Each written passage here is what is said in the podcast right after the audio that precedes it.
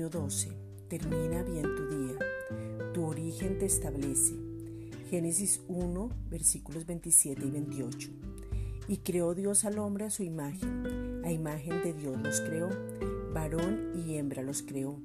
Y los bendijo Dios y les dijo, fructificad y multiplicaos, llenad la tierra y sojuzgadla, y señoread en los peces del mar, en las aves de los cielos y en todas las bestias que se mueven sobre la tierra Fructificad es establecer una generación de hijos maduros. Multiplicad es imprimir la vida de Dios en los demás. Llenad es llene la tierra de gente madura. Pero ¿eres maduro para establecer personas?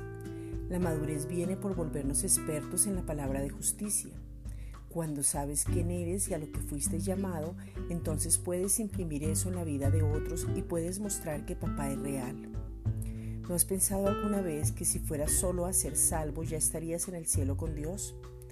Tu propósito es madurar y luego ser colaborador con Dios Padre para que nadie se pierda.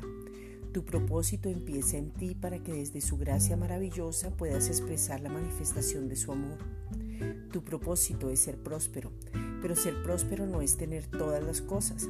Ser próspero es ser bendecido para bendecir en todas las áreas de tu vida. Esta es una reflexión dada por la Iglesia Gracia y Justicia.